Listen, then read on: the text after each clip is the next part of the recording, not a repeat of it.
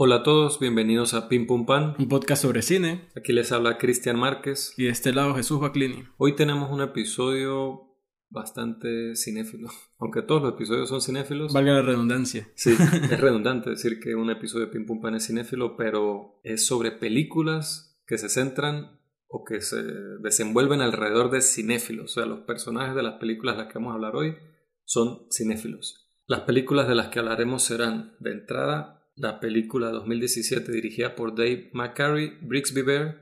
Luego hablaremos un poco de lo que hemos visto en la semana. Y al final hablaremos de la nueva película animada estrenada en Netflix, The Mitchells vs. The Machines, dirigida por Michelle Rianda y Jeff Rowe. Les recordamos seguirnos en nuestras redes, en Twitter como PimPumPamP, en Instagram como PimPumPam.podcast. Recuerden que tenemos nuestro canal de YouTube activo desde hace relativamente poco, en el que hemos estado subiendo las reseñas cortas que comentamos todas las semanas en cada episodio.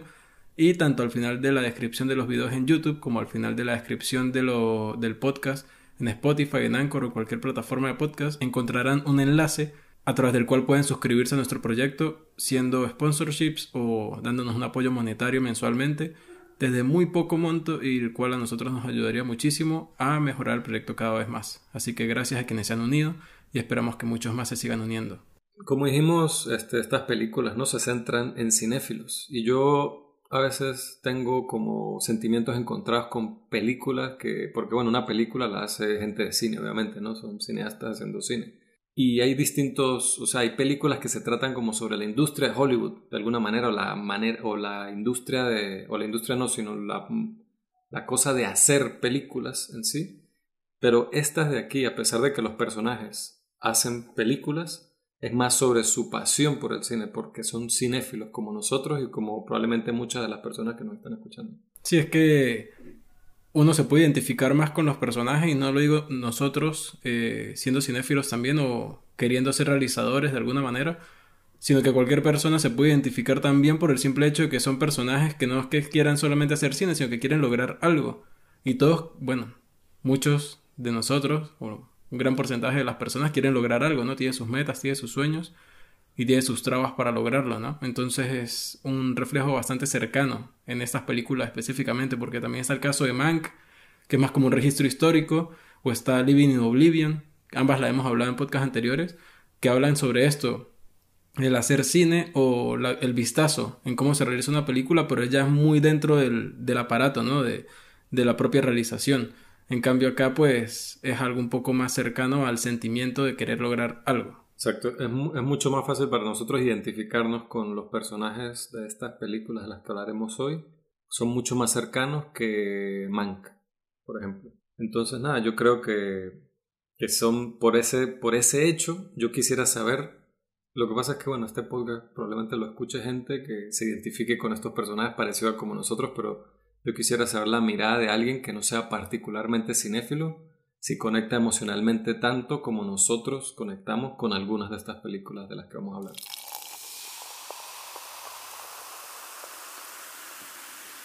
Y la primera de esas películas de las que vamos a hablar, Brixby Bear, del 2017, dirigida por David McCary. Leo la sinopsis. Después de ser liberado de su vida en un búnker subterráneo, un hombre se propone hacer una película del único programa de televisión que ha conocido. Segunda vez que la ve también, ¿no? Los dos ya habíamos visto esta película cuando salió y apenas me di cuenta que había muchas cosas que no recordaba. Pero ¿qué tal? ¿Qué piensa usted esta segunda vez? Yo siento que la sinopsis es una buena sinopsis, pero lamentablemente, bueno, agradezco no haberla leído al momento de que la vi por primera vez. Y obviamente verla esta segunda vez ya sabiendo un poco el contexto de lo que sucede, le disminuye un poco a, a esta sorpresa o a este sentimiento de wow que genera pero a la vez me permite centrarme en otras cosas que la primera vez por este mismo sentimiento de repente no capté como, como debía ser. O sea, hay detalles que, que uno ve ahora que quizás esa primera vez, exacto, le lanza esa bola curva que porque tiene, la película tiene un plot twist en el primer acto. Exacto.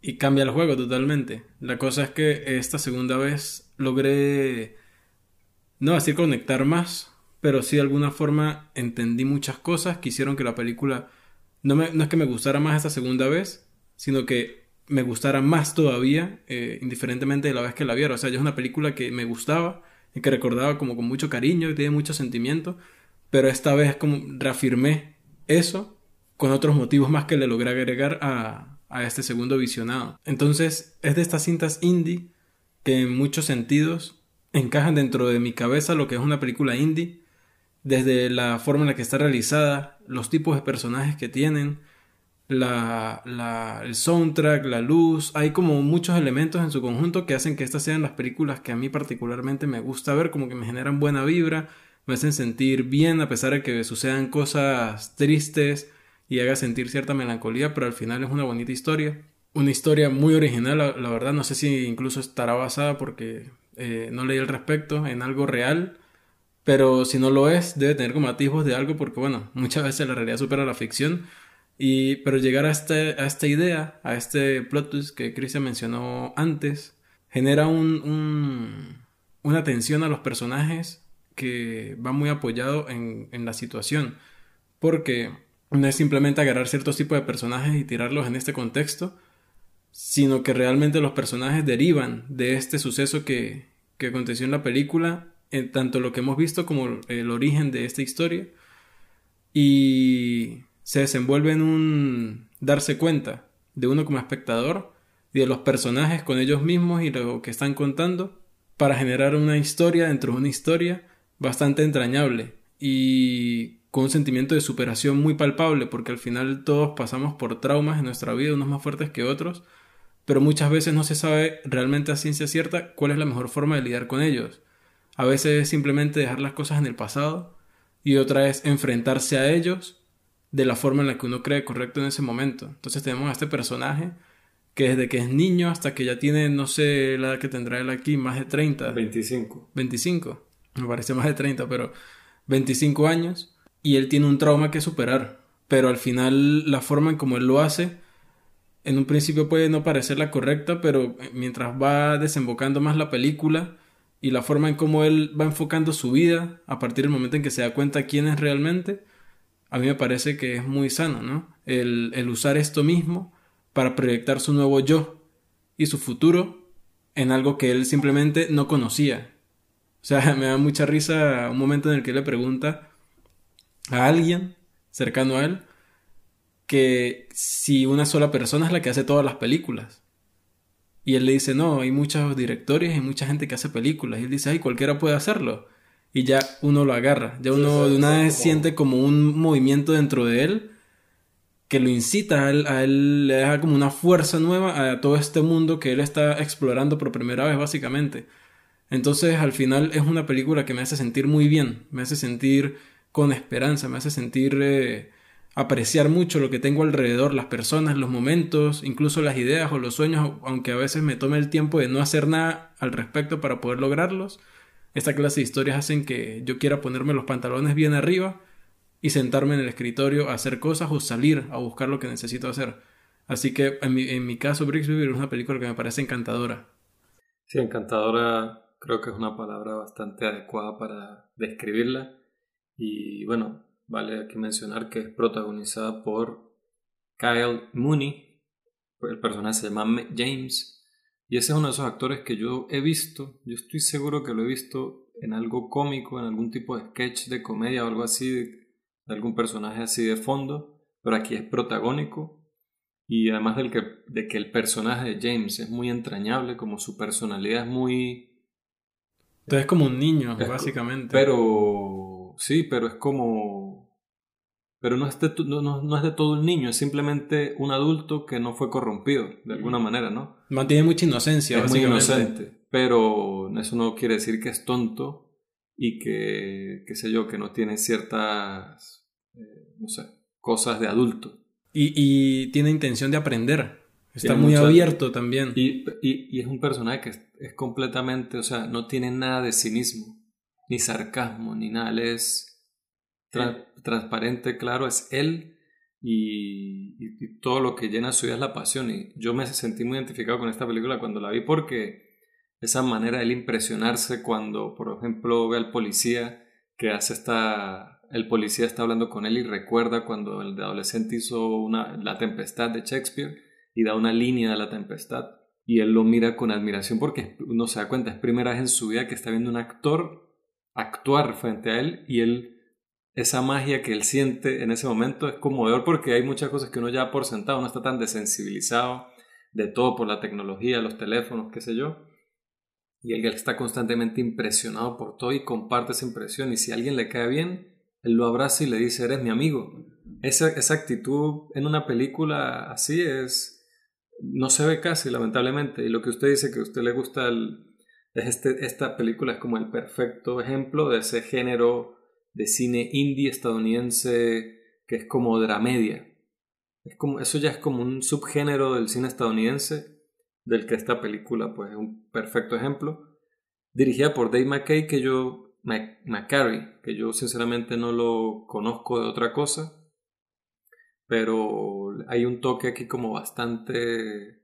Sí, hay mucha sensibilidad, mucha, mucho corazón en esta película y mucho como amor hacia el tema. Usted preguntó hace rato si era basado en algo real, a mí me parece leer que esto es una idea que el director, junto con, no recuerdo, algún amigo que no sé si es el guionista o el productor, la idearon cuando estaban estudiando en el liceo la escuela. Y hasta años después, ya siendo treintañeros, fue que pudieron hacer la película de esa idea que se les ocurrió cuando, cuando eran unos cinéfilos en, el instituto. Eh, y a mí también me parece muy interesante cómo, cómo le, le, plantea uno preguntas, ¿no? Porque uno puede decir, no puede estar de acuerdo con los padres y con el entorno de él cuando le dicen que esto es un poco tóxico, que él se obsesione con este programa. Totalmente. Que se llama Brixby Bear que resulta que es un programa que simplemente fue creado para manipularlo a él de alguna manera. Pero eso fue lo que a él le dio significado en la vida. Y es lo que él lo llena de pasión y fue lo que le, abrió, o sea, le dio como un significado a su vida, exacto. Pero esa escena que usted dice es muy... A mí me encanta cuando él le, le dicen eso, cuando le dan esa noticia, Brixby Bear era algo, eso no lo hizo, no lo veía todo el mundo, solo lo veías tú no es algo que tal. Y entonces le pregunta por esta película que fueron a ver del, porque el padre verdadero lo lleva a ir al cine, lo lleva al cine por primera vez y están viendo una de estas películas de un perro policía, no sé, esas típicas películas, y él así súper impresionado. Y eso también me hizo pensar a mí a veces con lo crítico que es uno, ¿no? Con ciertas películas, y no, no, que esta película, que si es una mierda por esto, por aquello, que esto no es real. Pero mire, para él lo que es esa película que en nuestro mundo una película es equivalente, si la hablamos aquí en Pim Pum Pam probablemente la destruiríamos, pero él la amó, él estaba completamente entregado, apasionado porque la magia del cine pues logra eso y, y, a, mí me conmovió verlo a él como esa primera vez que él va al cine y después cuando tiene la conversación con el padre y el padre le explica, no, bueno, hay mucha gente que hace películas y él se da cuenta que entonces quiere decir que yo también puedo hacer una película y y esa misma noche básicamente hace un storyboard y lo pega todo en la pared. No, y también el hecho de todas estas cosas que le sucedieron a él negativas en su vida para llegar a este punto y que al final sin eso él no hubiese tenido esta motivación de alguna forma de lograr hacer esto, ¿no? De, tener este sueño, de tener esta meta y tampoco hubiese llegado a conectar como conectó con estas personas que al final se, se le unen al plan, o sea, se vuelven sus secuaces y sus cómplices en hacer esto y son gente que, que se volvió como su crew, básicamente, y simplemente por él ser quien es, sin querer estar aparentando y sin querer estar eh, fingiendo a alguien ser quien no es. Ya uno de alguna manera lo saca cuando llega a esta fiesta, cuando le invitan a su primera fiesta, y uno cree, uno tiene como ese estereotipo de que van a ser estos adolescentes atorrantes que se van a burlar de él, o van a decir este viejo que hace aquí porque son muchachos de 16, 17 años y él es un tipo de 25 que para ellos es un viejo en una fiesta y está hablando, tiene una franela con un oso ahí todo raro y lo único que hace es hablar de ese oso. Entonces cuando resulta que, que el personaje de Spencer, que es el, el, de la, el anfitrión de la fiesta, más bien lo, busca integrarlo y resulta ser la persona más cool del mundo, es el cámara y el que lo ayuda a editar y cuando él ve que está haciendo unos efectos ahí especiales en After Effects le dice, oh wow, qué impresionante entonces es como que eso, la, la, la, personalidad tan pura de James contagia como de buena vibra hasta las personas que lo rodean. No, y hace, hace que las personas también saquen como lo mejor de sí y quieran apoyarlo a él sinceramente, incluso el personaje de la hermana de él, que en un principio, pues bueno, vamos a decir que típica adolescente, pues está como en sus cosas, está en su rollo, llegó este tipo que es su hermano, pero realmente es un extraño para ella, y al final, obligada por sus padres, busca integrar a él, pero al final se va dando cuenta de, de esta bonita conexión que hay como grupo y entre ellos como hermanos también, darse cuenta realmente de la naturaleza de él.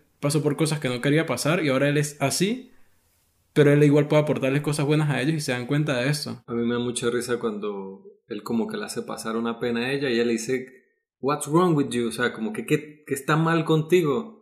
Y dice, bueno, mis padres me secuestraron cuando estaba recién nacido y quizás el cautiverio tuvo algo... o sea, sé que, sé que es eso lo que está mal contigo, pero no puedes actuar normal. Y él, o sea, entonces me da risa porque él es consciente de que está mal con él, pero él en ningún momento se siente como una persona insegura o acomplejada o, o sí, o con esos límites sociales que tiene la gente. A mí esta peli me recuerda mucho a, una peli, bueno, me, así más reciente, un ejemplo más dramático, algo parecido, es Room. Pero a mí me recuerda más a esta película con Brendan Fraser y Sarah Silverstone. No sé si usted la llegó a ver.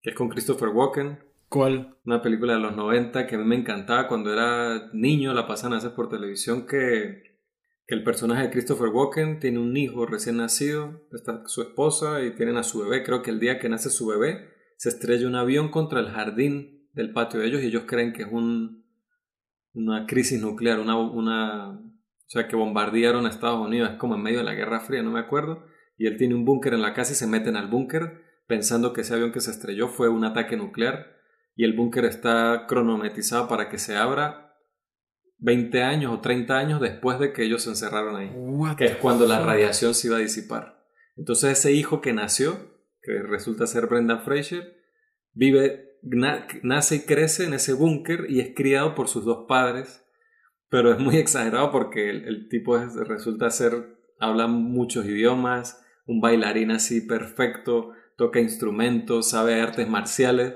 y todo porque los papás se los enseñan, pero tiene una actitud parecida a la de James aquí.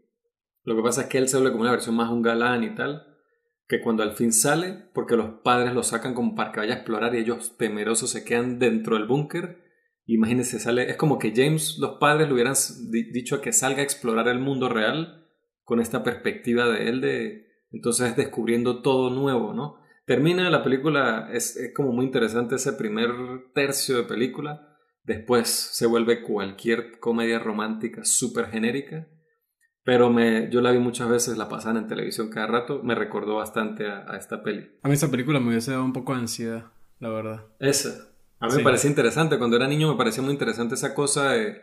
Como me acuerdo que cuando era niño también vi The Truman Show.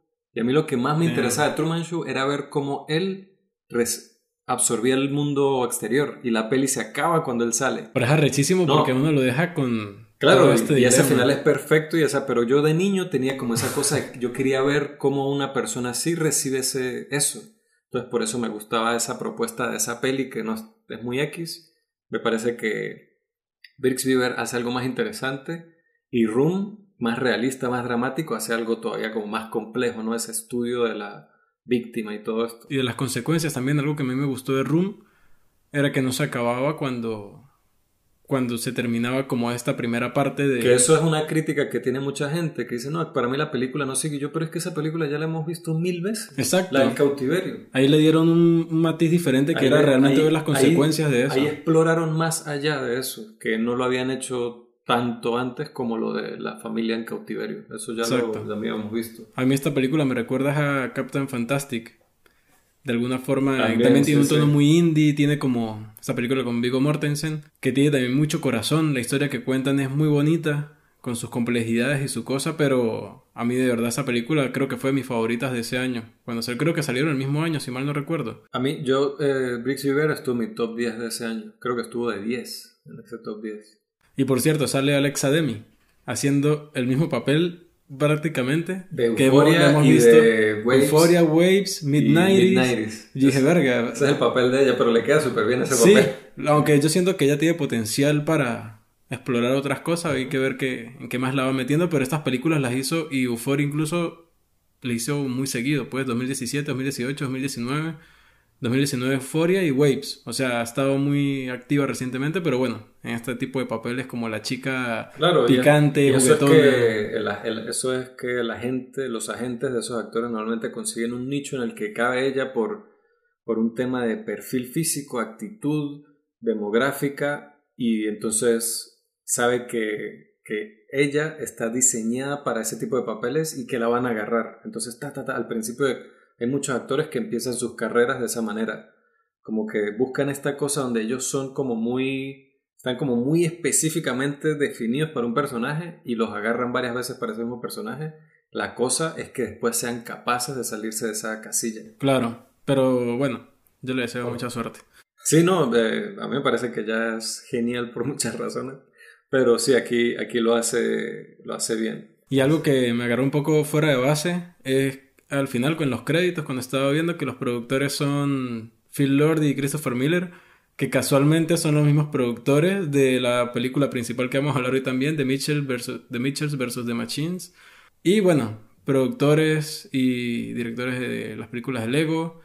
Eh, eh, también productores de Spider-Man Into the Spider-Verse, las películas de 21 y 22 Jump Cloudy with a Chance of Meatballs o Lluvia de hamburguesas, que es una de mis pelis animadas favoritas de la década pasada. Si uno los... O sea, si uno los... La década antepasada. Si uno los... Epa, sí. qué denso. Sí, qué fuerte. uno logra definirlos a ellos también en estos tipos de películas. Eh, tienen como cierto, a ver, eh, hay unas que no son el humor indies, pero al final eh, tiene como una, un estilo narrativo, hay como ciertas cosas en las historias que las hace muy identificables, muy diferentes. No, y tienen, el, tienen, se nota que es el mismo sentido del humor. Lo que pasa es que en unas es como más subido, como que más subido de tono, como en The Lego Movie o 21 Jump Street, y aquí es un poco más sutil. y siempre, siempre con referencias. Eh, y es muy exacto, muy meta. Muy haciendo. Super meta. Muy referencias a sí mismo y a muchas cosas. Un tono, un tono de esta película que también lo comparo con otra es Swiss Army Man, que esa película me gusta mucho.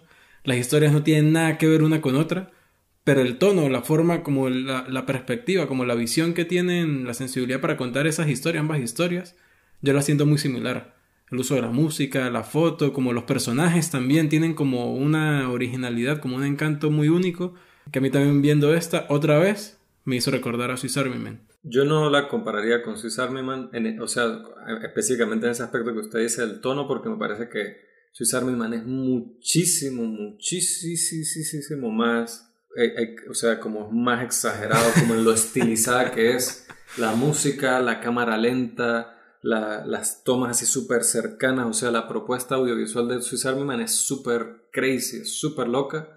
En cambio, la propuesta visual de Brixby es mucho más convencional, es muy simple. De hecho, esta segunda vez que la vi, a mí me gustó muchísimo, como dije, la primera vez me, me enamoró, fue una película que me dio un flechazo, que como que, ¡ah! porque me sentí muy identificado con el personaje. Esta segunda vez me sigue encantando y la dejo igual, sigue en el mismo lugar que está en mi corazón, digamos. Pero pasa un poquito más desapercibida por, porque no me atrae tanto, no me mantiene tan entregado en la película. Hay mucha, puedo apreciar todas estas cosas, el corazón que tiene el personaje principal. Hay una cosa que es que, que como digo, yo me reflejo mucho, él es una versión súper exagerada, siento yo, de, de, mi, de mis gustos, de, mi, de, lo, de lo cinéfilo que soy yo, pero él es como alguien que es solo eso. Prácticamente no tiene más cosas sino solo eso. Y, pero él básicamente crea relaciones y amigos simplemente por lo apasionado que es por Brixby Y a mí me pasa... Que es algo que nadie más ha visto. Que nadie más ha visto. Y a mí me ha pasado mucho eso por lo del cine.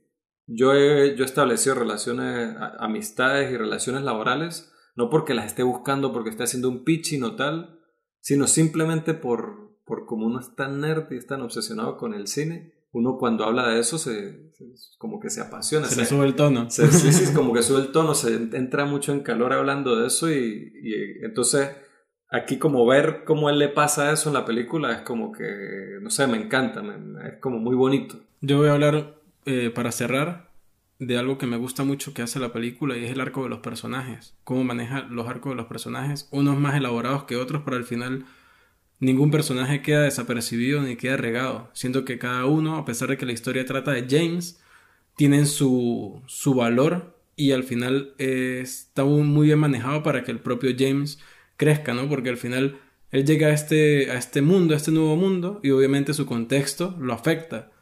Pero él es un agente que también afecta a su entorno, y me gusta cómo lo manejaron con ciertas escenas que pusieron, y no simplemente hicieron que este personaje fuera así de un momento a otro, o que no fuera nada en lo absoluto, sino de verdad se tomaron el tiempo por corto que fuera, porque la película realmente es corta, dura una hora treinta y siete, si mal no recuerdo. Es una película súper fresca, súper ligera de ver, así, súper fácil de digerir. Y le da tiempo a los personajes de, de, respirar, de desenvolverse. Incluso los personajes que vemos por poco tiempo en un principio, de alguna forma tienen un, un desenlace meritorio.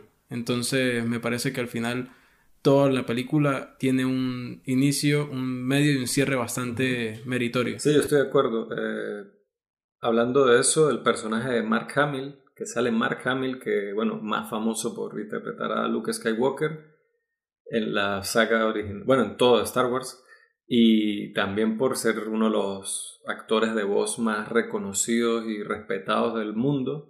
En animación es más famoso por en su interpretación en el del Guasón en la serie animada de Batman en los 90. Que muchas, hay personas, conozco personas, he escuchado personas que dicen que ese es el mejor Guasón de todos. El de la serie animada de, de los 90, de Batman. Entonces aquí él es el que le da la voz a todos los personajes en, en el show ficticio de Brix Viver. Entonces hay una escena donde James lo ve a él leyendo con la voz de los personajes y es esa magia, esa cosa como esa impresión con la que lo ve. También hay una línea cuando él le dice a alguien, sí, mi, mis papás, bueno, mis papás, y pone así como comillas aéreas, me secuestraron cuando era un bebé y me tuvieron cautiverio, en cautiverio por 25 años, pero yo aún creo que son pretty cool, aún creo que son super cool. Entonces eso es como un poco no sé, es como políticamente incorrecto porque lo secuestraron, lo mantuvieron en cautiverio, secuestrado, encerrado y todo era como para, uno, eso no lo deja muy claro, pero era como para descifrar el número de algo y que, y, que resulta, ah, era seis, o sea, es como muy, eso es lo que digo de, de este Phil Lord y estos carajos, lo de, ¿cómo es que se llama el otro? Eh, Christopher Miller. Y Christopher Miller, Miller, que ellos es como muy, a veces es como muy serio, es como dramático y hay comedia, pero a veces hay cosas como tan ridículas pero que lo agarran uno fuera base y dan mucha risa. Y que la dicen o hacen que aparezcan de una forma seria. Ajá. Entonces esa es la vaina.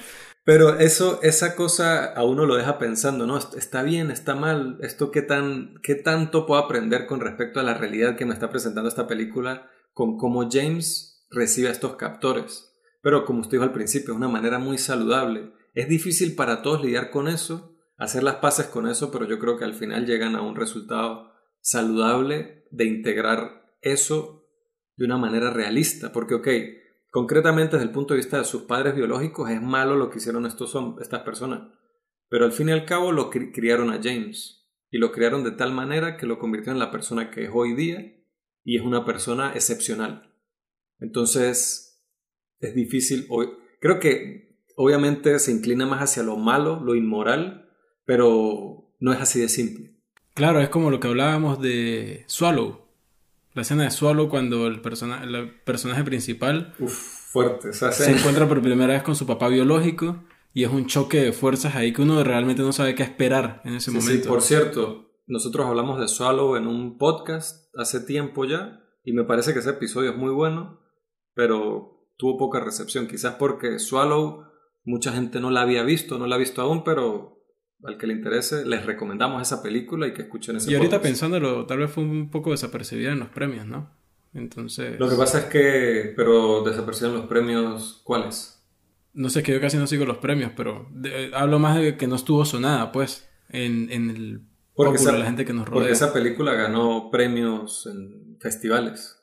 Lo que pasa es que es una de esas películas independientes que, que tuvo estos, estos problemas de distribución, que salió un año después de la fecha que marca la película y que esa película en realidad le fue bastante bien para, para la película que es el tamaño de su película, pero igual pasó muy desapercibida. Siento que es una película que con el tiempo se va a volver más como algo de culto, porque a mí me parece que es buenísima. A mí me parece muy, original y muy... Y eso que usted dice, esa escena en particular es, uf, es muy fuerte, muy impactante. no me hubiera ocurrido, no se me hubiera ocurrido relacionarla con esto de aquí, pero totalmente. Es más extremo lo de Swallow. Pero aún tienen matices similares. Bueno, esto también es extremo. Lo que pasa es que la película, como es una comedia, uno lo ve como más suave, pero esto es fuerte. O sea, imagínese que eso le pase a uno. Obvio, ¿no? Y, y así para cerrar, yendo como a ese mismo punto, cuando están hablando con la psicóloga y le están intentando decir a él como esto, lo que sucedió, y él le dicen, pero es que tus padres eran los que hacían esto, y él grita de emoción. Él dice, ¡Sí!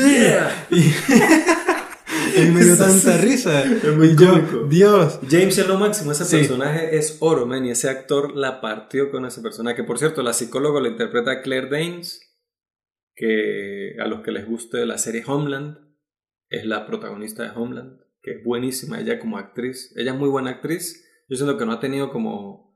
Bueno, ha hecho muchas cosas. salió en Romeo y Julieta con Leonardo DiCaprio en los 90. Ella era Julieta. Pero. Y más reciente, es más famosa por Homeland, pero ella es muy buena. Y aquí hace ese papel pequeño de la psicóloga. Pero nada, quería mencionar eso porque soy fan. La recomendamos, es una película con muchísimo corazón y sobre todo para las personas que les apasiona el cine y en general que, que tengan una pasión y que quieran ver una película que le demuestre que básicamente que los obstáculos se los pone uno. No, y ya rápido para cerrar, ¿no es que todas estas películas de estos panas de alguna forma hablan de eso? Spider-Man es así, The Lego Movie es así, Tony White y John Strip de alguna forma podrían ser así. Ser Jonah Hill quiere ser un policía que te las tiene todas en contra para hacerlo. Y... Pero tiene al lado Channing Tatum. y después Channing Tatum es policía, pero no sirve para un culo. Recomendadísima. Recomendadísima Brixby Bear del 2017, dirigida por Dave McCarry. La pueden ver en Rakuten TV y por Apple TV. Ahora hablaremos un poco de lo que hemos visto en la semana. Yo vi esta película que desde hace mucho la quería ver, desde que salió, había escuchado cosas buenas de ella. Inicialmente cuando salieron los trailers y hicieron la promoción de la peli no me llamó mucho la atención, pero después escuché cosas muy buenas de ella, de personas que la vieron y pues nada, hasta ahora la estoy viendo porque está en Netflix. Lo Imposible, del 2012, dirigida por J.A. Bayona, director español. Leo la sinopsis.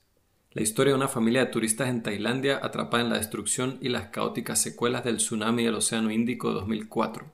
Protagonizada por Naomi Watts, Iwan McGregor y Tom Holland. Que yo me acuerdo que yo mencioné en un podcast, creo que fue cuando hablamos en The Devil All the Time, que a mí me parece que Tom Holland tiene carisma y tiene como buena presencia en pantalla, pero todavía no ha hecho algo que a mí de verdad me impresione, que diga, oh, wow, que, que la gran promesa de, de esta nueva generación de actores y tal. Creo que es bueno, pero no, no, me ha impresionado como lo ha hecho, no sé, una Florence Pugh o Saoirse Ronan o no sé, hasta Robert Pattinson, que Robert Pattinson es mayor, pero esta película me parece que la actuación de él es más, o sea, tiene más cosas que me impresionan a nivel actoral que cualquiera de sus, las otras pelis que yo he visto, que no es que las he visto todas, pero y no sabía, no me acordaba, pues al menos que él salía en esta película y que era un niño. yo cuando lo veo yo, de es Tom Holland. Eh, Naomi Watts, soy fan. Por mucho tiempo ya fue una de mis actrices preferidas. Eh, no sé si decir eso ahora porque ya no la veo tantas cosas. No le hace falta tampoco. Sí, pero Naomi Watts es una monstrua, una dura.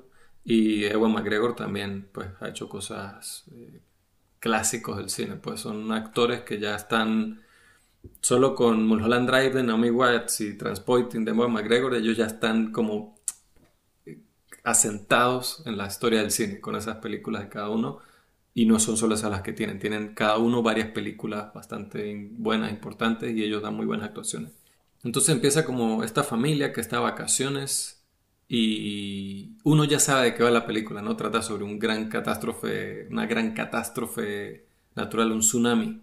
Y cada vez que hay un pequeño plano de la playa, cuando ellos están caminando por el hotel, cuando cada momento de, la, de los primeros momentos de la película usted está pensando, aquí fue, aquí fue, esto fue, se vino la ola, agárrense, o sea, entonces esa tensión, esa expectativa que uno tiene de ya saber qué es basada en eso, lo tiene uno como un poco tenso. En ese caso la sinopsis hace un buen trabajo, ¿no? Sí, no, y que, exacto, y que toda la promoción de la película, cuando salió, yo me acuerdo cuando salió esta película, hizo mucha promoción, además de que ganó un premio importante en los Goya, que creo que fue el de película internacional en los Goya. Entonces uno sabe que trata de eso, y que es basado en un hecho real, de una familia real, y exacto, lo tiene uno como con esa tensión, con esa cosa, uh, uh, uh, y uno ve como esa relación de familia que, que la ponen así muy bonita y muy unida, muy todo, que es como en una película de guerra. El soldado que empieza a hablar de su familia, en la siguiente escena está dead, muerto.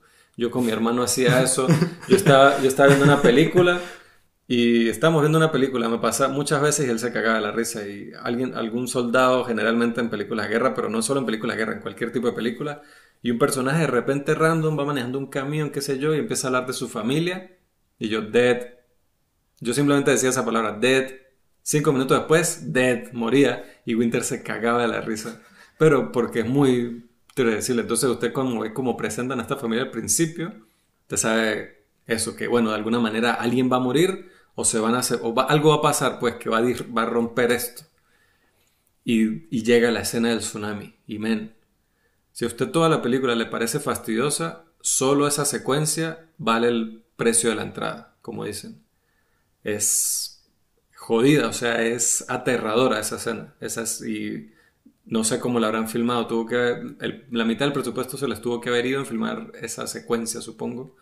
Pero creo que esta película, yo no soy fan de las películas de desastres, porque generalmente son malas porque se basan simplemente en la destrucción. miren, miren cómo esta gran nave espacial destruye la Casa Blanca en Día de la Independencia o miren cómo se inunda la Estatua de la Libertad en el día después de mañana. O miren cómo, qué sé yo, ponga cualquier, eh, cualquier este, edificación famosa estadounidense, destruyala. Esa, eso es lo que queremos ver. Entonces, en, cuanto a personajes e historias, siempre quedan muy flojas, son como muy finitas y, y uno, más allá del espectáculo destructivo, no hay mucho que lo mantenga uno agarrado a la película. No, yo sé que de niño me gustaba Will Smith. Día de la Independencia. No, eh, yo de niño, yo, yo me acuerdo, yo estaba niño cuando esa película salió en el cine. Esa película fue un fenómeno. Ver, o sea, los efectos especiales eran una locura y Will Smith es increíble como, pero es distinto el criterio que va a tener el Christian de 8 años al que va a tener el de Exacto. 20, bueno, 30 y que 20, el de 30 años. Entonces, esta película es como más recatada, ¿no? En parte porque es basada en un hecho real pero entiende que el corazón de la película son los personajes y la relación que hay entre esos personajes. Entonces este tsunami sucede con una secuencia impresionante, como está filmada, brutal, o sea, brutal de lo violenta que es. Usted no ve que hay que simplemente una agüita que lo arrastró. Esa agua viene con escombros que lo empuja a usted, lo, con ramas que, que le atravesan la pierna. O sea, el personaje Naomi Watts sufre daño es muy fuerte lo que, como ella, las condiciones que ella queda después de, eso. Pero quedan la familia separada. Ella la única persona que consigue inmediatamente es a su hijo mayor, Tom Holland, y el resto, que son otros dos niños pequeños, y el padre, que es Ewan McGregor, quién sabe dónde están. Y ella todo el tiempo está cubierta en agua. Pero bueno, se ve con, con su hijo, con Tom Holland, logran como que medio baja el agua, logran salir y apenas ella baja como sale del agua y va caminando con su hijo y, Tom Holland la ve. Y entonces tiene que si la blusa rota y se le ve un seno y encima del seno tiene una herida horrible. Y, entonces él va caminando detrás de ella y la pierna le cuelga así la piel y el músculo como que le sale. Entonces el hijo como que, mamá, o sea, entonces yo de una vez me dijo, ¿cómo sería si yo veo a mi mamá así? ¿Cómo me sentiría? ¿Cómo reaccionaría? Y es ella, o sea, ella quedó descoñetada por esa vaina, pero siguió adelante. Yo no me esperaba eso. Que, o sea, se sintió muy real las consecuencias. En estas películas de, de, estas que estamos hablando de destrucción, que si de, de independencia, todas estas, los protagonistas pasan por 10.000 desastres naturales y si acaso se limpian el polvo de los hombros. Aquí no. Aquí las consecuencias de eso son devastadoras y reales.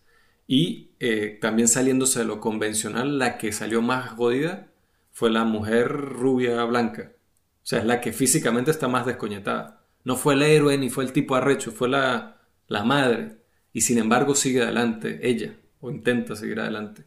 Entonces la película se hace de una buena manera bastante estresante y pues llega a una conclusión que, que por más complaciente que sean algunos aspectos o que hay, ciertos detalles en la historia que se hacen un poco cursi, es como que se lo gana. O sea, la, película se gana ese final que tiene y se hace una peli como bastante entretenida en ese, en ese sentido de entretenimiento de Hollywood, donde queremos ver este gran espectáculo del desastre, al mismo tiempo que queremos, como dicen, reír y llorar y, como sentir una conexión verdadera con los personajes junto con muy buenas actuaciones. O sea, creo que es una película que, que sí que es bastante buena. Lo Imposible del 2012, dirigida por J.A. Bayona, la pueden ver en Netflix y en Filming. Otra cosa que vi por esta cosa, ¿no? De, de, hablar de películas que tenga personajes centrales que sean cinéfilos. Sí vi de nuevo Me, Earl and the Dying Girl, no, perdón, Me and Earl and the Dying Girl del 2015, dirigida por Alfonso Gómez Rejón. Leo la sinopsis.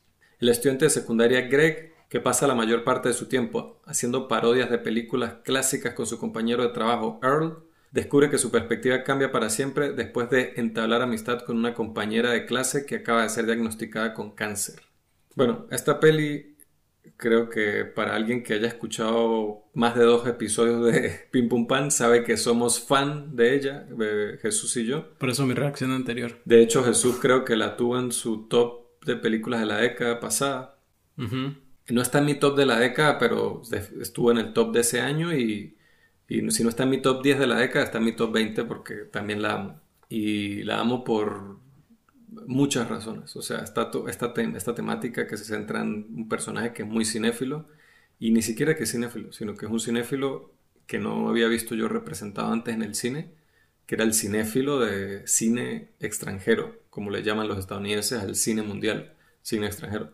Entonces, eso ya me atrajo porque las referencias de cine que hacen no era la misma referencia del Resplandor o de E.T o de Tiburón o de Casablanca que hemos visto que han hecho en 10.000 cosas, sino son referencias de Fitzcarraldo, de Herzog. Aguirre, o sea, en general de las películas de Herzog, de Chuck Corridor, de Samuel Fuller, hacen una referencia en una parte, hacen, o sea, de Peeping Tom, hacen referencia de eh, Powell, hacen referencia a películas, pero súper de nichos y súper de cinéfilos de verdad. No cinéfilos de ese cine gringo, que también obviamente es cine muy bueno, pero es como la punta del iceberg. Esto es de cinéfilos legit. Entonces me sentí ya muy identificado al principio con eso.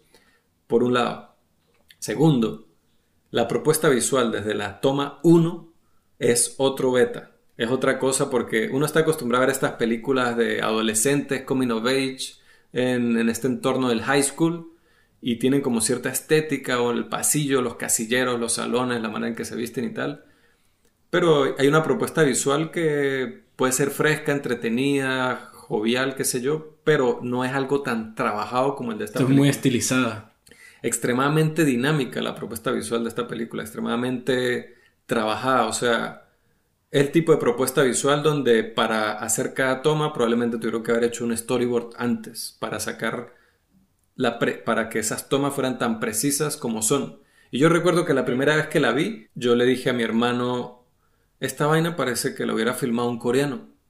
Cuando termina la película salen los créditos, no me sé el nombre, pero es el director de fotografía de Pachan-wook, de Old Boy, de Stoker, de Thirst, de Lady Vengeance. Y para mí fue muy extraño, verga, que... Y qué vaina tan diferente, ¿no?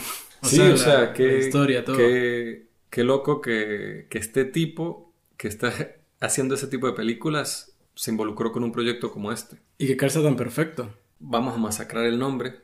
Lo siento, Shun, Hun, Shun. Es como colega de Park Chan-wook. No, obviamente no solo ha trabajado con él, ha trabajado con muchas personas, pero yo, por ejemplo, soy extremadamente fan del, como muchas personas, del cine coreano, pero en particular mi favorito de todos ellos es Park Chan-wook y es el director de fotografía de él, o que suele trabajar con él.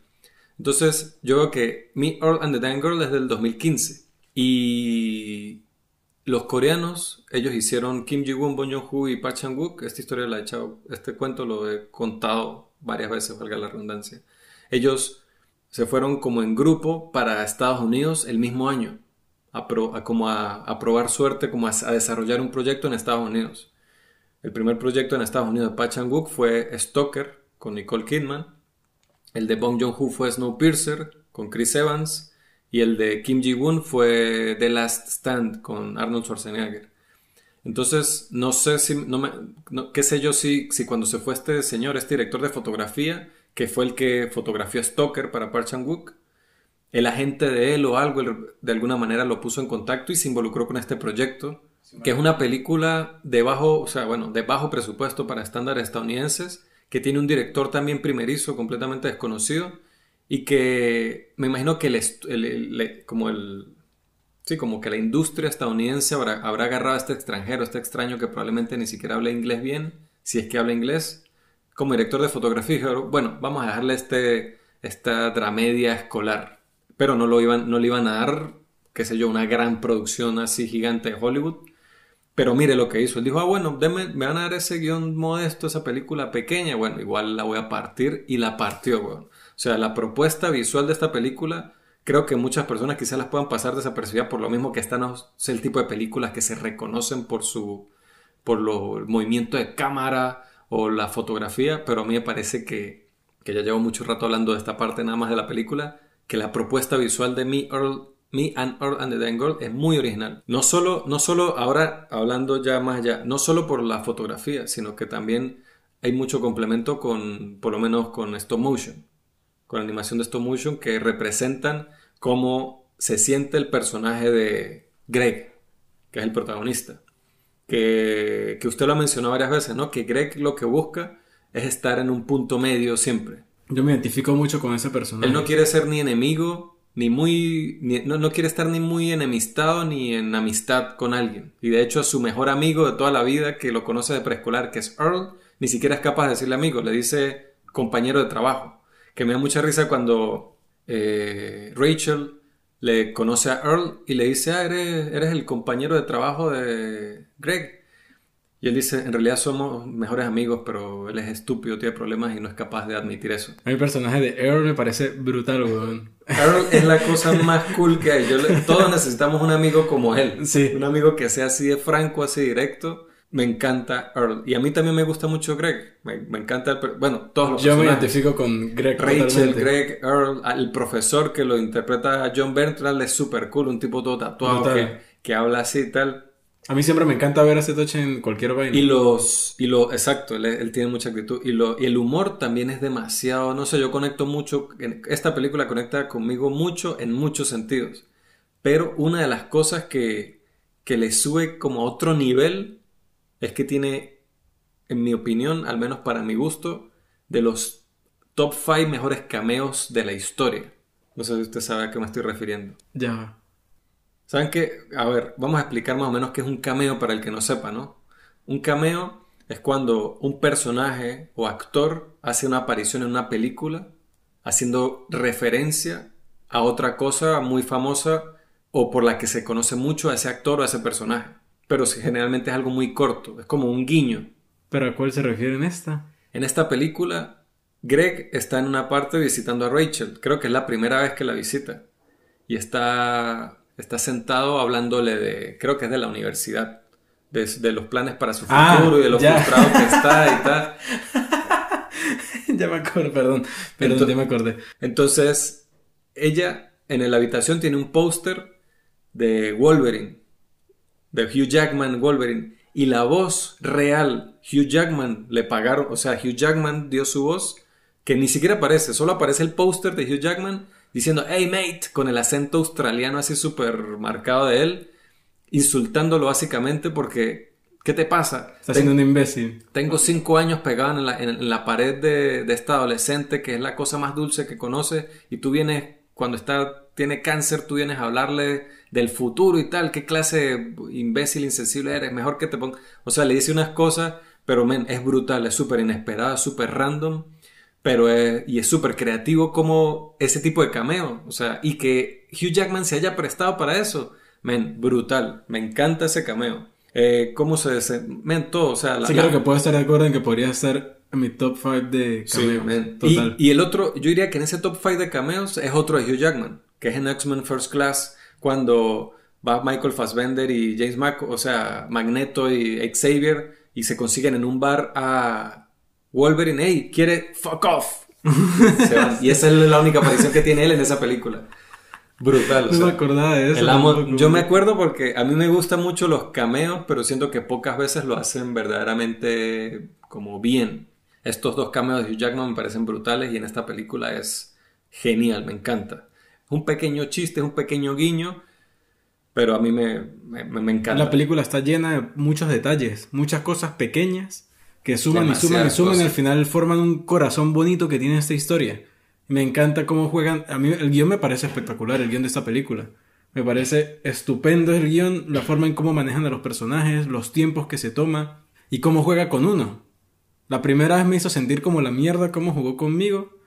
No sé si le pasó a todo el mundo, pero pero me dolió, en el buen sentido, pero me dolió cómo jugó la película con, con mis sentimientos al final. Sí, yo la primera vez que la vi yo me lo esperaba, porque yo nunca le voy a crear los personajes. un personaje que me está rompiendo la cuarta pared, me está diciendo algo, me está afirmando algo, nada, eso nunca es así. Yo siempre, si me está afirmando algo, yo casi siempre voy a creer lo contrario a lo que me está diciendo. Igual eso no le quita peso y uno, uno en el fondo quiere creerle, o al menos yo en el fondo quería creerle, porque él, él es como un narrador. El, Greg funciona como narrador encima de la película, nos está contando primer día de la amistad, de una amistad sin futuro, cosas así, sale como los capítulos de los días de él con Rachel. Y lo bonito que se vuelve esa, eh, la secuencia de rutina que se vuelve esa amistad, me parece tan, tan bonita. Y la, y la actitud de Greg es muy curiosa porque él es como alguien un poco awkward, pero al mismo tiempo hace chistes sobre masturbarse sobre la comida cuando lo invitan por primera vez a comer con las chicas. Entonces es como que tan inapropiado, no sé, es muy gracioso. Y Thomas Mann pues lo hace súper bien, Olivia Cook, este, Nick Offerman hace el, del padre de, de Greg. Molly, Molly, Shannon, man, que es una leyenda de Saturday Night Live, hace de la madre de Rachel. Este... Y no toma secuencia cuando ella le está diciendo a Greg que vaya a visitar a Rachel que ellos paseándose por la casa y este toche fingiendo que no ah, no, oye. Ah, o sea, esa es la mamá de Greg. Ajá, usted se refiere a la mamá de Rachel. No, no, la mamá de Rachel, Molly Shannon. Que también tiene una actitud con él súper Ella es una... Rara también. Usted sabe Saturday Night Live. Ajá. Ese programa, ella es una de las grandes leyendas de ese. Cuando ella estaba en ese programa, ella era men, una de las mejores, una de las más arrechas. Y es una de esas personas como Will Ferrell, como Andy, eh, eh, Ann Sandler. O sea, hay muchos actores cómicos que han salido de Saturday Night Live y ella es una de las actrices que, nada, que yo siempre que la veo, ella es muy graciosa. Ella, incluso, imagínese el papel que ella hace aquí, una madre con una hija con leucemia. Y sin embargo, el papel de ella es, que es, como dramático, trágico, pero gracioso. Es como. Es gracioso por lo raro que es. extraño, es como. O sea, la forma de ella asimilar su situación es muy extraña. Y si lo juntan con Greg, que es con quien más extraña se vuelve, pues hay una mezcla ahí que obviamente la va a resaltar uno en los ojos. Y a mí me risa porque el personaje de Earl es como que él vive, él es la única persona normal en este mundo de gente tan extraña, pero él le señala, él es así como que real. O sea, él anda sin mariquera, pues él anda de una... Y a mí me gusta de estos personajes, creo que lo hablé una vez con Skins y las temporadas y porque la tercera generación de Skins me parece una mierda respecto a las otras dos y es que uno puede agarrar a estos personajes al azar, este con este y los tira y uno se puede imaginar una historia con ellos. O este con este los tira y se puede imaginar otra historia. En la tercera generación de skins, yo agarraba dos aleatorios y yo no me podía imaginar qué podía pasar con ellos, era muy raro. Y acá pasa lo mismo, uno agarra a Rachel y a Earl y se compenetra muy bien. O a Greg con Rachel, o a Greg con Earl. Incluso los personajes que los circundan también, o sea, me parece un buen trabajo de personajes, me parecen muy carismáticos todos a su manera. Sí, sí. Incluso la chica Madison, que es la como la chica bonita, la que, el alce. la que le gusta a Greg, el alce. Que eso, otra cosa con la que yo me identifiqué mucho, es que yo siento que esta película la escribió, la dirigió ambas personas que pasaron por los mismos traumas de adolescencia que pasé yo. Eran chamos cinéfilos que no podían hablar con las chicas y, y esa representación visual que hacen con estos animalitos de stop motion de que cuando ella lo toca, lo representan como que él es una marmota y ella es un alce que lo pisa y que ella no es consciente de que, de que le está haciendo eso. Y cuando él se lo dice, si tú no sabes lo que estás haciendo, que claro, eso habla más de las inseguridades de él, ella no tiene culpa de nada. Pero yo me siento reflejado porque yo era así. Y ahí, ya para cerrar, porque pareciera que fuera el episodio de Me and the Dying Girl, yo haría uno. Vamos a hacer uno de Coming of Age y esta definitivamente va a ser una de las películas. Pero que una de las críticas que he escuchado a esta película de personas que no les gusta tanto es que se les hace bastante abrasivo el personaje de Greg.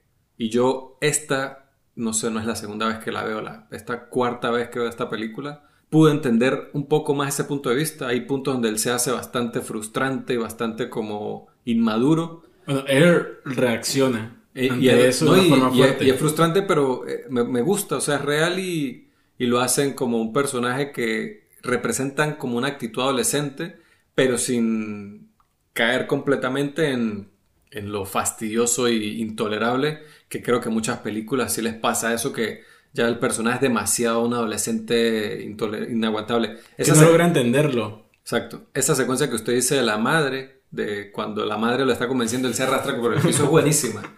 Es buenísima. Pero bueno, la peli nos encanta, es una de nuestras pelis favoritas de este género. Se llama me and Earl and the Dying Girl del 2015, dirigida por Alfonso Gómez Rejón. La pueden ver por Apple TV y por Rokuten TV. Debería estar en Netflix esa película. Sí, bueno, uff, esta peli en Netflix consigue un público rápido. Bueno, otra cosa que vi esta semana por mi parte fue Shirkers del 2018, dirigida por Sandy Tan. Leo la sinopsis. Una mujer explora los eventos que rodean una película que ella y sus amigos comenzaron a hacer con un misterioso extraño hace décadas.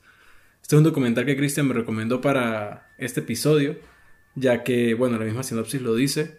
Eh, esta mujer, años después de haber hecho un esfuerzo descomunal y haber gastado mucho dinero y ahorros para hacer una película, eh, básicamente un registro a su modo de ver de Singapur y de lo que para ella era Singapur, las personas que... Singapur. sí, las personas que vivían allí, que era su entorno, lo que ella veía reflejado en su mirada qué era ese, ese país para ella, qué representaban esas ciudades, esos paisajes, todo lo que ella eh, había depositado de su vida allí. Ella quería reflejarlo en esta película que se llamaba Shirkers. Pero con una visión muy poética además, ¿no? Muy... El documental está plasmado desde una visión que se nota que es alguien que en su adolescencia quería hacer una película a sus 18, 19 y con una visión muy propia de... Creo que el documental mantiene muy plasmado esa visión que podría tener ella de esa edad al momento de hacer esta película. Y bueno, ahora lo tenemos, esa historia en forma de documental. Esta película, durante un gran lapso de tiempo, incluso la sentí a nivel de sensaciones como si estuviera viendo un True Crime Man. Porque... Por lo misterioso del tipo en un, este. En un momento introducen un personaje que en ella influyó. En ella, eh, Sandy Tan, y en sus amigas, dos principales, Sophie y Janine, creo que era la otra. Que bueno, vale aclarar que es dirigido por Sandy Tan y es basado en su propia vida. Exacto. O sea, ella está haciendo un documental sobre su vida. Exacto, y vemos los testimonios de sus amigas reales, ya adultas igual que ella, recordando esta, esto que sucedió años atrás, creo que fue 20 años atrás. Entonces, la forma en cómo ellas hablan de, de lo que sucedió es muy trágico, lo hablan como un evento muy triste y muy desafortunado de su vida y se siente, es muy palpable. Hay una, hay una pista de música que usan durante el documental, que es como unas voces que se repiten constantemente haciendo una armonía. Y es tan... Podría sonar feliz, pero cuando uno la oye tanto se hace triste, se hace muy melancólica y se hace muy... hasta terrorífica hasta cierto punto y va muy de la mano con estas sensaciones de las que ellas hablan porque en un periodo de su vida en las que ellas estaban muy interesadas en cine y querían hacer cine y ella quería hacer esta película y tenía sus amigas que la estaban apoyando. Conocen a un director de cine estadounidense que llega a Singapur y llega hablando que él es un director de cine y él quiere ofrecer eh, educación sobre cine, ¿no? Él quiere dar como un taller, quiere, ayudar. charlas, exacto. Y se compenetra muy bien con ella, sobre todo con Sandy Tan, con la narradora, protagonista, directora de este documental. Y la forma en como ella lo describe también, también es muy rara, es como muy poética, mucho. Todo lo que ella cuenta es una forma muy poética. A, mí me gusta porque no es. No es así el, el hecho tal cual literal de todo, sino se basa más en emociones, en sensaciones de ella y cómo ella va a representar eso visualmente. Y lo palpable que lo logra hacer. Parece más be- bello en ese sentido por eso. Sí, es más rico, es más... A mí me tenía imbuido en la historia, en estos sentimientos. Y al final creo que uno, sin tener tantos datos de los que necesitaría, que igual aquí uno recibe mucha información, se hace lograr más entender toda la historia y el contexto es cuando simplemente ellas se desahogan, ellas ahí se están es desahogando en este documental. Entonces el documental se desarrolla en cierto punto describiendo cómo fue su relación con este tipo que se llamaba George Cardona. Y como en un principio todo era como muy bonito y era un grupo de amigos y él a pesar de que bueno ellos eran unos adolescentes, él era un tipo mayor, era como parte de ese grupo, pues era uno más. No, y, y es la cosa de, de una persona mayor que sabe más que nosotros, que es cineasta, que es lo que nos apasiona y nos va a ayudar a hacer mi película. O sea, perfecto. Es como que ella lo ven de esa manera. Exactamente. Y lo triste y ter- o sea, el tono este terror que de alguna forma el llega misterio en el que documental tiene sí es muy sí. desgarrador hasta cierto punto respecto a lo que sucede. Mucho de ello transmitido por la forma en cómo ellas lo cuentan. Y dicen yo sinceramente, Shirkers, quise depositar en lo más profundo de mi memoria y hacer que nunca pasó, pero me encontraba todos los días de mi vida pensando en ella y en lo que, en lo que sucedió, en lo que En- pudo haber En sucedido. cuánto tiempo invertí en todo, o sea, incluso aparecen terceros, personas que no están directamente relacionados con ella, que hablan de lo importante que hubiese sido esa película que ella hizo para el cine de Singapur. Imagínese, yo, yo cuando la terminé de ver me puse a imaginar, imagínese que nosotros, más jóvenes, más chamos, hubiésemos empezado a hacer una película en San Cristóbal, en nuestra ciudad donde nosotros venimos, eh, motivados por una persona que llegó y estuvo siempre con nosotros y fuimos su equipo, era nuestro grupo de amigos y estábamos haciendo una película y nosotros nos gastamos nuestros ahorros y un montón de energía, tiempo y dinero en eso. Y que al final, bueno, usted se fue a la universidad no sé dónde, y yo también fui a la universidad y todos como que nos alejamos y le dejamos el terminarla a esta persona. O sea, que el editarla, creo que es lo que Sí, faltaba. pero se quedó con el... A ver, no es que ahorita nosotros, incluso nosotros jóvenes podíamos haber grabado todo y teníamos todo en digital y cada uno lo tenía. Esto eran films Sí, carretes de, esa película. carrete- eran creo que 70 carretes de película. que ¿Cómo hace usted para copiar eso? Mucho dinero, mucho esfuerzo. Tenía que dejárselo a alguien. Y fueron décadas, dos décadas que ellas pasaron sin tener noticias de esto.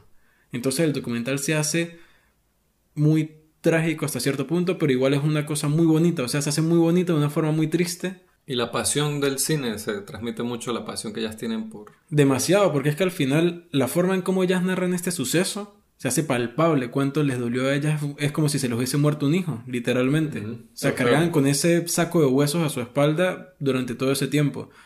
Pero eso hizo que tuviésemos este documental que me parece muy bueno y que no es un típico documental. Exacto. O sea, tiene una estructura y una narrativa tan única, tan original, que se nota que es alguien que simplemente quiso ser ella, lamentablemente antes en esta película que no fue, pero ahora en este documental que sí está ahí, O sea, lo tenemos sí, ahí, es y es un que- registro de ella y parte de su vida que fue muy importante para ese grupo de personas en Y Singapur. el documental se llama como se llamaba la película, ¿no? Shirkers, sí. Entonces, súper, súper recomendado. Shirkers, documental del 2018, lo pueden ver en Netflix. No tienen excusa, pueden verlo ya mismo.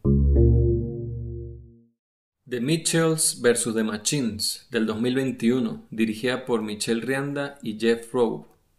Leo la sinopsis. El viaje por carretera de una familia peculiar y disfuncional se transforma cuando se encuentran en medio del apocalipsis de los robots y de repente se convierten en la última esperanza más improbable de la humanidad. Yo esta peli la vi, pero es que sabiendo cero. Cero, o sea, menos uno. Yo no sabía nada. De hecho, yo vi el póster en Netflix cuando salió, que era estreno, y se veía como una de esas películas animadas que a mí no me interesa ver. Se ve como esas películas animadas de aventura que es muy para niños, que bueno, quizás yo no soy el público. Pregúnteme. La vi, le di clic, dije, la veo ahí, no sé, en la noche, quería ver algo así como X. Me puse a verla y me agarró por sorpresa ver como el humor de la película y que era que se centraba en este personaje cinéfilo que es la protagonista, ¿no? El Katie. Katie. Y sí resulta ser una película infantil, o sea, es una película animada que es más orientada para niños más pequeños, en muchos sentidos, pero que tiene un humor que es tan irreverente a veces, como tan tonto, ridículo, como no sé cómo llamarlo. Extravagante hasta cierto punto. Como extravagante, al menos a mí, me, me partí de la risa. Yo Nosotros nos cagamos en la risa varias veces. A mí esta película me hizo reír constantemente toda la película y eso ni siquiera lo puedo decir de la mayoría de comedias que yo veo. También me pasa por, creo que ayudó mucho el hecho de yo no tener nada de expectativa ni saber nada. Yo estaba descubriendo la película. Entonces, uno se vuelve a ser muy crítico con ciertas cosas, ¿no? Que esto se volvió demasiado fantástico, demasiado caricaturesco, demasiado... Yo aquí ya estaba, yo aquí me quité el cinturón de seguridad y yo iba en el viaje con las manos así atrás de la cabeza. Yo simplemente quería que me llevara, iba en el viaje de carretera con ellos. Ah, uno puede notar las cosas de qué conveniente es esto para el guion o las inconsistencias que hay de los personajes, lo que sea, pero eso no importa. O sea, eso es parte del chiste, es parte del encanto. Yo lo que, lo que nos interesa es una aventura, que se rían y hacer cierto comentario con respecto a temas actuales. Pero cuando termino de ver la película y veo los créditos, yo, ¿a ¿quién es esta gente? Phil Lord y Christopher Phil Lord y Christopher Miller, que ya hablamos, son, fueron los productores de Brix Beaver, directores y productores de Cloudy with a Chance of Meatballs o Lluvia Hamburguesas, que fue la primera vez que escuché el nombre de ellos. Esa peli yo la vi en el cine y después la he visto como 10 veces. No, no, miento que habré visto esa película como 10 veces. Me encanta también una película de esas super pendejas que me hace reír muchísimo. Y me gusta como lo loca que es, lo extraña y lo bizarra que es como todo lo que pasa demasiado over the top. 21 Jump Street, ya es un clásico de la comedia para nuestra generación. Lego Movie, men, brutal esa película. Creo que es lo más meta que han hecho. Otra película para morirse de la risa toda la película, que lo mismo, la pueden ver niños y tiene un humor así como súper pendejo, súper autorreferente, pero es brillante. O sea, me parece brillante por eso, porque se ve como tan, yo digo pendejo, entre comillas, pero en realidad ese humor no es así algo que salió en dos segundos. Para que, ese humor, para que ese humor dé como, tiene, como da, tiene que ser una cosa... primero tiene que ser personas con un talento para eso y es algo más trabajado. Lego Movie y este y bueno y, y la, la, gran obra de Sony Animation Studios Spider-Man Into the Spider-Verse. Pero además de eso, la película es guionizada y dirigida y editada por en parte por la gente que creó la caricatura Gravity Falls, que los que no lo hayan visto se están perdiendo de una de las mejores un clásico moderno de Disney, básicamente un clásico moderno de, la, de, la, de, los programas animados para niños. Pero, y, le decimos clásico porque yo eso no lo vi cuando era niño. Yo vi Gravity Falls cuando tenía 25 años y me lancé el maratón. Yo vi toda esa serie cronológicamente. Y Son dos temporadas. Y cada vez que, que estaban pasando eso por, por televisión, dejaba el capítulo de Gravity Falls. Me encanta Gravity Falls, la he visto completa. Y incluso vi las, las ¿Cómo es? Los cortos. Los blogs especiales de. ¿Cómo se llama la niña? La hermanita. Que esto, ella me encanta, ella es demasiado crazy. Bueno, el punto es que estaban involucrados ya. Cloudy with a Chance of Meatballs. Eh, Into the Spider-Verse. Eh, Gravity Falls. O sea, por todos lados habían cosas. Había gente involucrada en esta película de cosas que me gustaran, pero si yo hubiese sabido eso antes, me hace pensar eso. ¿Cómo hubiese yo recibido esta película con respecto a expectativas si hubiese sabido ese tipo de cosas antes de verla? Que yo no sabía nada de eso. Yo simplemente la empecé a ver como con esta... Vamos a ver qué y me sorprendió. Me gustó mucho las referencias que hacía cinéfilas. Muchos detalles como que las medias de la chica. No sé si aquí le dicen medias, calcetines. Los calcetines de Katie el patrón de los calcetines es el del tapizado del resplandor, del Overlook Hotel El Resplandor. Eh, al principio ella muestra que hace un corto y se llama marca B de Burger, o sea, Dial V for Burger, que es una referencia directa a Dial M for Murder, que es una película de Alfred Hitchcock. Y similar a lo que hablamos con las otras películas, constantemente está lanzando como referencias cinéfilas. Y ya eso le, ya es una trampita que para los cinéfilos ya lo tienen aún ahí enganchado. sí. ¿Usted qué tal? ¿Qué le pareció? La verdad es que desde el principio nos tenía enganchados porque es muy graciosa.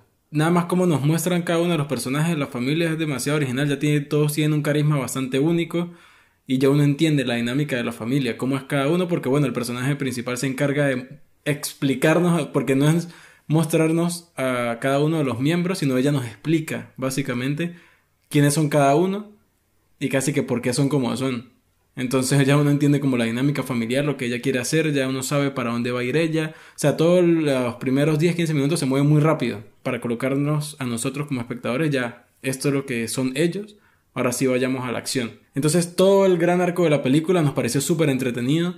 A mí particularmente, si hay algo que hacia el final eh, creo que me soltó. Ya cuando todo se vuelve como muy magnífico, como muy... Eh, muy esplendoroso, muy, de aventura, demasiado gigante. Ya cuando todo agarra unas eh, dimensiones gigantísimas, a mí como que me desconectó porque empezamos a ver la historia con esta chica, que es una chica cualquiera, con su familia cualquiera, y era como muy pequeña, ¿no? Ya uno entiende que va a haber una aventura, pero yo, esto de que obviamente el chiste está en que esta familia que es un poco rara y disfuncional y que tiene muchos problemas entre ellos, fueran a salvar al mundo y que fuera muy irónico que realmente pudieran lograr algo.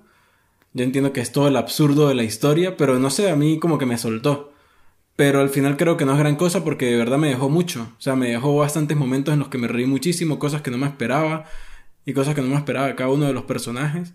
Y aparte, por ejemplo, tiene unos gags que me encantaban. Por ejemplo, todas las vainas con los vecinos. Coño. Iba a, mencionar, iba a, mencionar, eso y lo de, lo de los que los robots no leían al perro. Dog, pig, dog, pig, dog, pig. Pan. Ven, ¿cómo?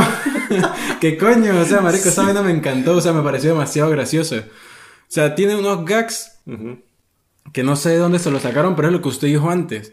Son cosas que no salen a la primera, cosas que pensaron y coño, las trabajaron. Ese chiste tuvo que. Esa versión del chiste tuvo que haber sido la versión 100. Sí, Para llegar a ser tan efectiva como lo fue. Pero al final me, encanta como. Y, como y, que tienen ese gag y el gag evoluciona al en la película. O sea, lo usan de una manera al principio, usted le da risa las primeras tres veces. O sea, el, gag del perro termina siendo. O sea, termina funcionando. Determinante. siendo determinante para la trama de la película. Y por cierto, dato curioso. Eh, los sonidos del perro que se llama Munchi lo hace Dog the Pig. ¿Sabes quién es Dog Ah, lo hace un perro que es famoso en redes. Fue lo que vi por ahí. No sé quién es ese perro. No, Yo conozco ese perro desde hace años, weón. ¿En serio? Ese perro es hiper famoso. Incluso Eve y yo nos metimos. Ese bicho tiene casi 4 millones de seguidores en Instagram. Oh my God. Y los productores, después de terminar la filmación, les mandaron un peluche de Monchi a todo el reparto, a todo el crew de Monchi es el perro. Ajá, exacto. Yo quisiera uno también. ¿Sabe qué me gusta a mí el perro? Que, bueno, además del gag ese, que no, los robots no, cuando lo ven a él tienen como un cortocircuito porque no saben si es un perro, un cochino o una lonja de pan. este, pero me gustó lo de que a él siempre le lanzan algo para que lo agarre y no lo agarra, le dan la cabeza. Claro, porque tiene los ojos y después de abiertos. pero no solo eso, sino que después de que la el objeto cae al piso, él hace la boca como que para agarrarlo. O sea, tiene los reflejos súper lentos. Entonces al final hay un momento, bueno, hay una parte importante, ¿no? Al final, donde él le lanzan algo así en cámara lenta y uno dice, este es el momento donde lo va a agarrar y no lo agarra, igual le pega en la cabeza y se cae. Y me, o sea, me gusta que no, trae, no es como esa conveniencia de que de repente el perro aprendió en el momento crucial. Sino lo mejor de ese momento es que nos hicieron creer que sí lo iba a hacer por otra cosa, pero al final al final no pasa. Marico, a mí me da mucha risa. Y lo que usted dice del final espectacular, así que lo pierde a usted, lo entiendo al mil por ciento. Y a mí me pasa eso con el 90% de películas de estilo. Por ejemplo, con casi todas las películas de Marvel, a mí me pierden al final cuando se vuelve la gran batalla gigante. Pero esta película, mi parte favorita es esa parte. Pero ya va, de toda esa parte yo voy a rescatar la de la mamá. O sea, cuando la mamá se convierte en Super Saiyajin, Marico. Eh, Increíble. Es brutal. Y sabes que me gustó muchísimo, men. Otro, es que tiene tantos gags así pequeños que me hacían reír. Cuando Lo del mono. Cuando salen los Furbies. Ay, marico. Cuando salen los Furbies, pero me da risa porque son como una especie, son como en el Señor de los Anillos los orcos. Que hablan, tienen como un idioma gutural que abajo, si usted los ve en inglés sin subtítulos, y cuando hablan los Furbies, no hablan en inglés, hablan como y abajo salen como unos subtítulos a lo que están diciendo y siempre es es como un lenguaje así como no sé como de una tribu caníbal cazadora. Entonces llamen al llamen al gran hermano el gran hermano y empiezan Men, cuando sales y entonces todos empiezan a, cantar así como un canto ritualístico casi que cuando en el Señor de los Anillos uno están llama, llaman al orco a este mamarro o llaman al troll. Es como algo así sale este Forby gigante y el niño dice Porque alguien haría Porque alguien haría. Entonces hacen esos comentarios, pero la historia sigue, pero uno se queda como que de pana. A nosotros cuando salió ese bicho quedamos, ¿what? Y el O sea, bicho- fue demasiado inesperado. Y el bicho es así todo, también las líneas que tiene, es la voz así toda gruesa y... O sea, es como... Me da risa porque llevan tan más allá, llevan a la shit todo, o sea, como tan al extremo. Y cuando al fin de alguna manera derrotan esa amenaza y como que es porque apagan el wifi y se, y se como que se apagan. Y entonces el bicho, que son pequeños detalles, men, son pequeños chistes que es lo que a mí me parece que... Y dicen, back to the darkness. O sea, de vuelta a la oscuridad profunda. O sea, lo hace como tan dramático. Y después salen los robots estos que son... No, no los robots normales, sino estos robots negros que se... Y dicen, my queen. Y son así como... Uy, a mí yo me cagué cuando salieron esos. Son como ¿verdad? los caballeros, son como la fuerza élite de la reina, pero son así como súper... Y, y la manera en que ellos reaccionan a la madre. No, cuando madre cuando, cuando, cuando ellos dicen que ellos sí son capaces de distinguir entre un perro, Ajá. un... Nosotros, no, wow, no, el, el perro no funciona con ellos. No, nosotros sí podemos distinguir entre un perro, un cochino y un pan. Mierda, entonces uno se caga. Uno ya, ahí, ya ahí uno siente el peligro. Pero, me... o sea, de pana tiene muchos momentos inesperados mí- que la elevan. A mí me hizo reír. De hecho, yo la estaba viendo hoy de nuevo. Solo para refrescarla. Claro, sin, sin estar así tan sentado en ella, pero me di cuenta que es de ese tipo de películas que yo puedo poner y ver seguido. Yo no hago muy se- nunca eso, pero esta peli me- se me hizo tan... Tiene momentos, detalles así como tan graciosos y tan carismáticos y el corazón que tiene me, me gustó. Que es de ese tipo de pelis que yo puedo poner en el fondo y ver. A mí me encantan los chistes porque obviamente la película, en- hablando más de los personajes, se centra mucho en que la familia tiene más eh, debilidades que fortalezas. Cada uno de los miembros de su familia. Cuando, cuando, la, cuando el, el- Porque el villano de la película es como un iPhone. Bueno, no es un iPhone, es un. ¿Cómo es que Pal. Pal, como pal de, de amigo. Como un pal. Y dice: Necesito que escanees las fallas de estas personas. Y, y el bicho casi que le da un. Se llena toda la pantalla de, de- de- avisos de la... Inseguridad, es sobrepeso, no sé qué, nunca cambiará, egoísta, mucha falla, mucha falla, sí. Entonces la película, obviamente el, el problema principal es entre la hija Katie y su papá. Que a mí, por cierto, me gusta mucho, empezando la película, cómo nos muestran al papá, porque obviamente siempre vemos la perspectiva del adolescente frustrada que su papá no la entiende, pero acá nos muestran muy, o sea, uno se pone muy en los zapatos del papá, Uno uno ve entiende totalmente realmente el, cómo ella no lo entiende a él. Exacto, y eso me pareció genial, eso me pareció brutal, es una de las cosas con las que más me quedo la película, que me gustó muchísimo, como de verdad, y no se tomaron mucho tiempo, solo lo supieron hacer muy bien, el mostrarnos cómo ve el, papá del mundo y cómo ve a su hija, cómo ve a su familia, y uno de verdad entiende que él ha pasado por muchas cosas y que él de verdad ama a su familia y que él lo intenta. Y la dinámica de él con la esposa me parece muy bonita, o sea, ambos buscan la manera de, sobre todo ella con él, de apoyarlo, de que tú puedes, tú tienes la capacidad, solo hazlo, tal. Y el hermanito, que es el completo complemento del hermano. O sea, me gusta mucho la dinámica familiar. Sí, y que, y que es original, no se queden los clichés.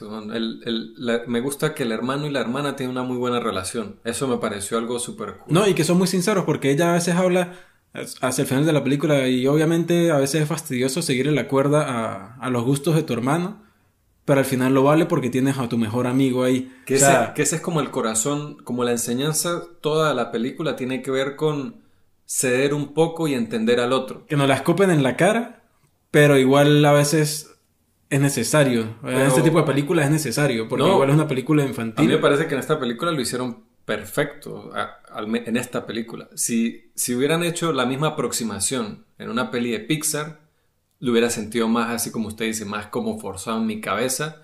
Pero esto es una película que después de todos, a ver, Pixar, podemos, como ya lo hemos dicho antes, ¿no? Son películas que, que son, uno dice que es para niños, pero son para todo el mundo.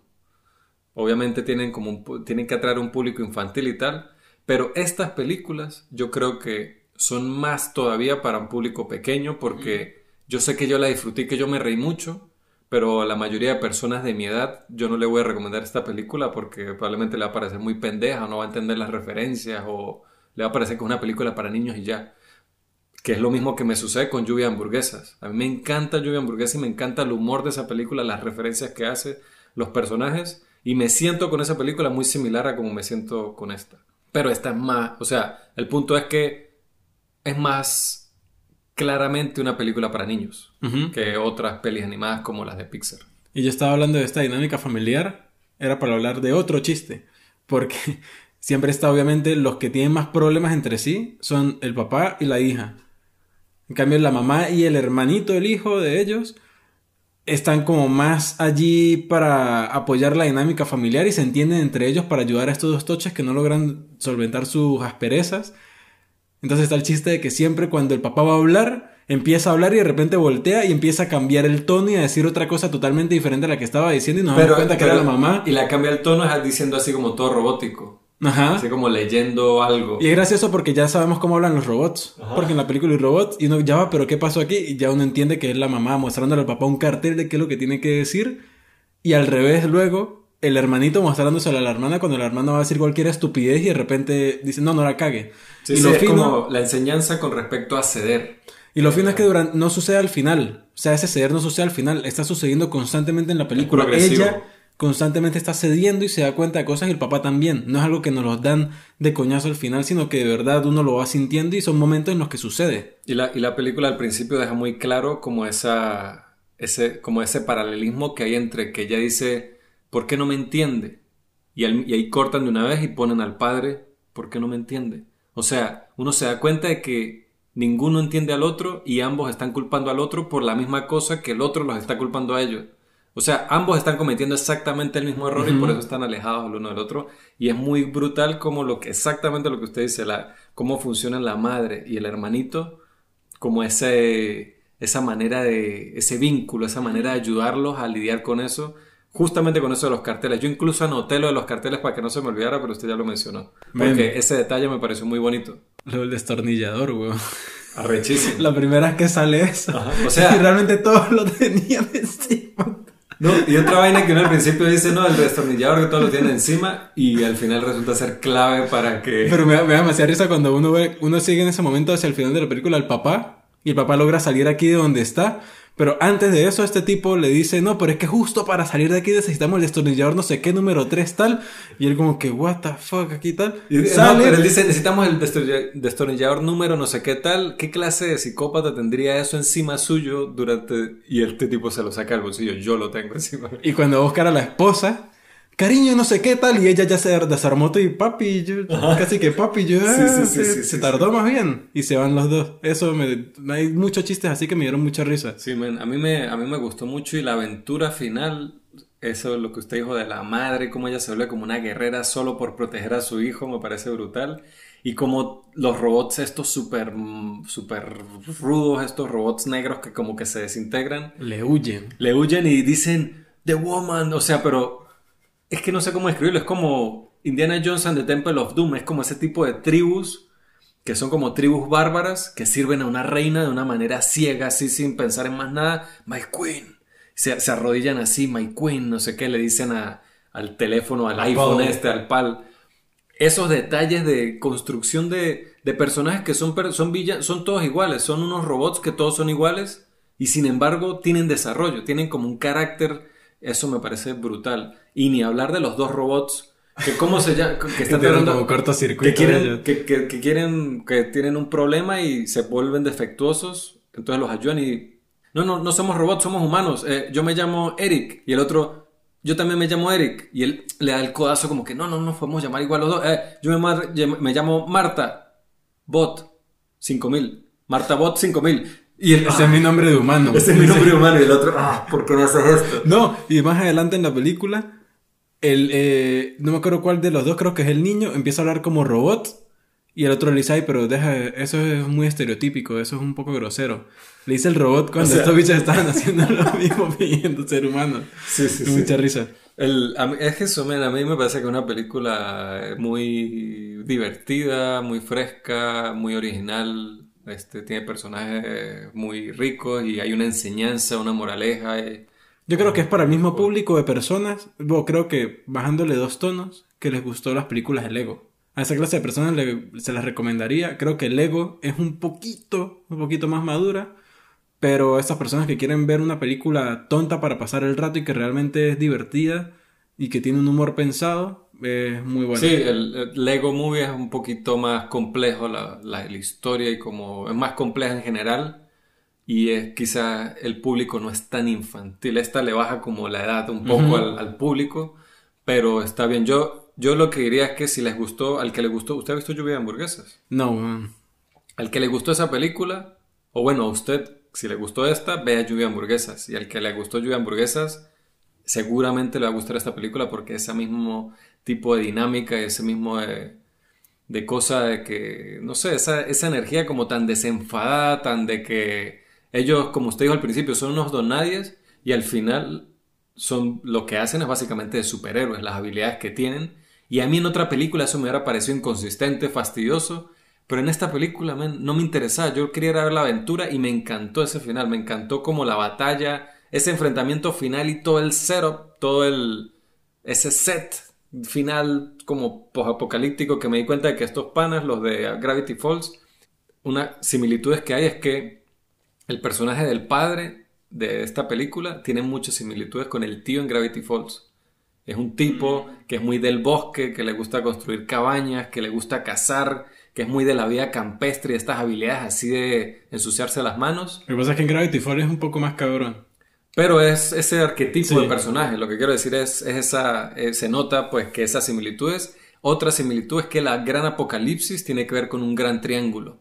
O con, bueno, el, el villano aquí es un teléfono rectangular, pero cuando, al final, cuando ellos tienen que, subir, tienen que subir como una gran estructura, y es como un triángulo, y en Gravity Falls, cuando hay, también hay como un apocalipsis, y el gran villano es un, literalmente un triángulo con un ojo, que, por cierto, la estructura esa en esta película está inspirada en el Play 5. Considerando ah. que la productora es Sony. Entonces hay un... Pero, pero sí, a mí, eh, a ver, yo no, no hay muchas críticas que pueda tener de la película porque las críticas que haría serían más para... No serían críticas porque simplemente serían como que simplemente no eres el público, eres o no el público para este tipo de Sí, porque al final esos cambios, si se hubiesen cambios respecto a eso, harían que la película no sea la película que es, eh, en cuanto a las intenciones que tiene, en cuanto al corazón, a toda la historia. Lo que hablé en un principio de que me sacó, sobre todo hacia el final, es algo que es perteneciente a la película, es algo que simplemente yo en el momento me sucedió y ya como usted dice, ¿no? Que en otra película le hubiese sucedido lo mismo, y esta no le sucedió por la propia naturaleza de la película, y yo eso lo entiendo. Y lo asimilo de esa forma igual con esta, a pesar de que me sucedió, sin quitarle este, esta intención, esta naturaleza de la película, que es esto. Es como que yo me queje en Lego Movie por ciertas cosas que al final... Y sin embargo, esa, específicamente ese comentario que usted hizo, yo lo... Es un, si eso, eso como crítica me parece que es completamente válido porque creo que es así Simplemente que en mi caso quizás estaba como tan metido en la vaina que no me importó, pero sí creo que puede ser una crítica bastante válida. Pero en general sí, un vacilón, sí, es una película súper divertida, si la quieren pasar bien, si tienen familiares pequeños, hijos, primos, hermanos, sobrinos, creo que es perfecta.